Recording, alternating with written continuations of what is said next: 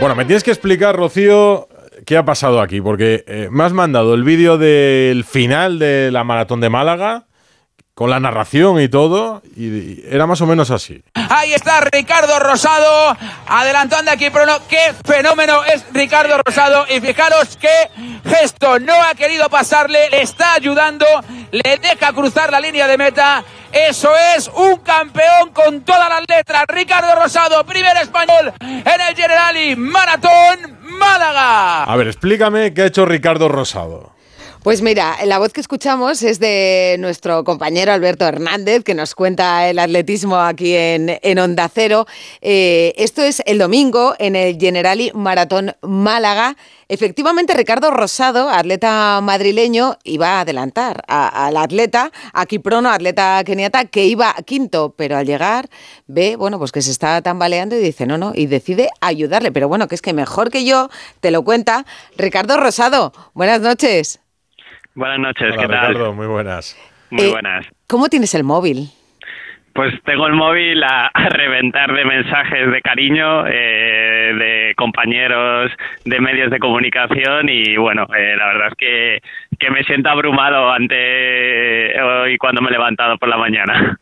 Eh, pero tú, eh, en el momento, o sea, sabes que podías llegar quinto, que por cierto, el quinto era el último atleta que, que recibía, que recibía premio económico, aunque el General y Maratón Málaga ha decidido que por este gesto se lo merecía también Ricardo, que ha sido el primer, Pero eso el lo primer después, español. cuando lo dejó pasar no. Pero tú sabías que, que, que si le adelantabas eras quinto.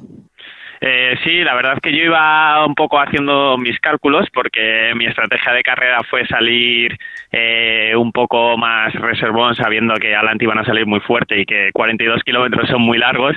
Y la verdad que tengo un amigo que me estaba viendo en la maratón y me decía venga, venga, que vas, vas esto, el quinto está ahí, que va un poco tal y bueno, la verdad es que cuando llegué en la línea de recta final yo creía que obviamente no le cogía porque me sacaba bastantes metros Pero pero cuando me faltan 10 metros por llegar, veo que le tengo ahí mismo y, veo que, sus condiciones no, no estaban muy bien, eh, que le costaba diferentes pasos y al final decido que, que entre el primero, la verdad que en un momento totalmente natural, que ni pensé nada porque yo también iba bastante cansado. No sé, lo que me sorprende a mí es que en décimas de segundo, en ese momento y después de 42 kilómetros, o sea, más de dos horas corriendo sobre el asfalto, 2, 14, 23, que es lo que que hizo. tomes esa decisión eh, a centímetros, a un par de metros de cruzar la línea de meta.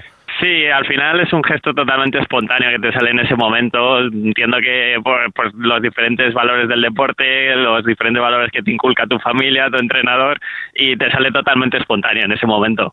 Es que eh, otros muchos que me decían esta mañana, pues yo es que a lo mejor luego pido disculpas, pero de primera se me ocurre pasarlo. O Bueno, sea el que- instinto mismamente, Claro, ¿no? sí.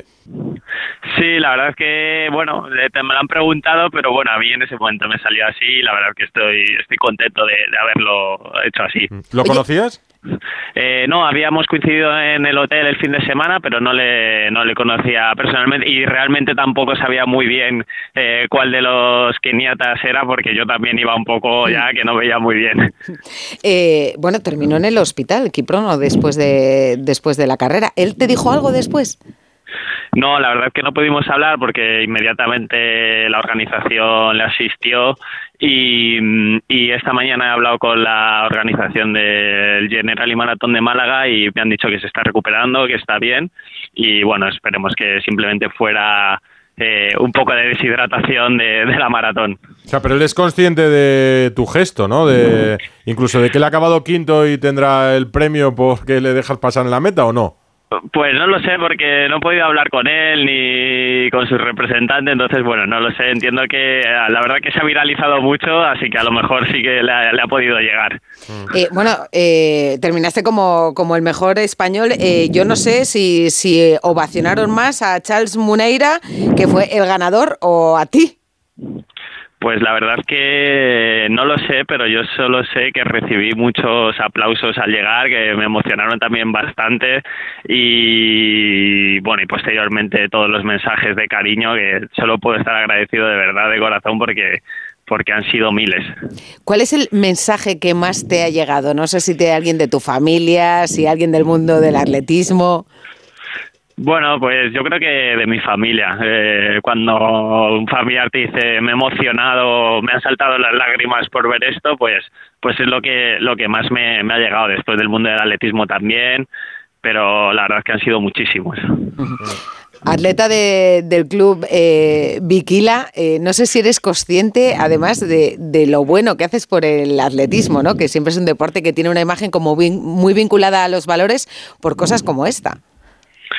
Sí, yo creo que el atletismo al final esos valores se van desarrollando con a lo largo de los años. Yo llevo corriendo desde pequeño y al final te va enseñando que aunque tu rival eh, esté ahí compitiendo contigo, estáis los dos sacrificando, sacando lo mejor de cada uno y yo creo que eso te hace pues identificarte y tener mucha más empatía con, con tu rival que en realidad es tu compañero. Dices que saliste a reservón, adelantaste a muchos atletas en los últimos 3-4 kilómetros de carrera. Eh, sí, empecé a adelantar ya en el kilómetro 24, cogí al primer africano, después el 28, en el 30, en el 37, 38 y al final. Pues sí, sí, sí, sí, sí, sí, Dale, dale. Sí. Dale, no, no, dale, dale. No, no, que te iba a decir que ha sido Alberto, que tú lo conoces, el speaker que estaba ahí en la carrera que cuenta el atletismo aquí en Onda Cero, y él está entusiasmado también con este momento, con esta historia que ha tenido para contar ahí en la meta. Sí, la verdad es que además con Alberto hablé justo la noche de antes, ya le dije un poco lo que, lo que iba a hacer, el planteamiento que tenía, y luego la verdad que ahora mismo cuando habéis puesto la narración, pues eh, a mí me ha emocionado un poco volver a escucharle, porque la verdad que es un auténtico crack eh, transmitiendo y comunicando. Sí, sí, lo ve muy claro al principio, ¿eh? Porque, fíjate. le va a pasar, le va a pasar, y no, le coges del brazo, de la cintura y pasas de Yo alguna vez en el ciclismo he visto como un corredor se confunde de pancarta, celebra la victoria y 100 metros por detrás viene otro y le limpia la victoria. Pues mira, en este caso el gesto de la maratón de Málaga. Pues una historia de Navidad, ¿no? Ahora que se pues va acercando la Navidad, que nos ha encantado contarla. Te voy a proponer para los premios al altruismo del año que viene. Muy bien, me parece, ¿Eh? me parece muy bien. Yo creo que va a tener un gran éxito.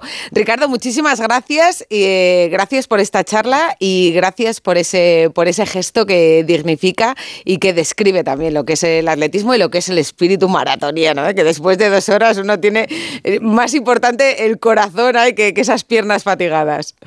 Bueno, pues muchísimas gracias a vosotros y muchísimas gracias a todo el mundo que ha mostrado su cariño, que solo puedo agradecerlo de verdad. Y ahora ya te dejamos que sigas respondiendo mensajes que te quedarán algunos por contestar. Incluso a estas horas. Abrazo, Ricardo. Alguno queda, abrazos, muchas gracias. Esto lo tienes que hacer tú también.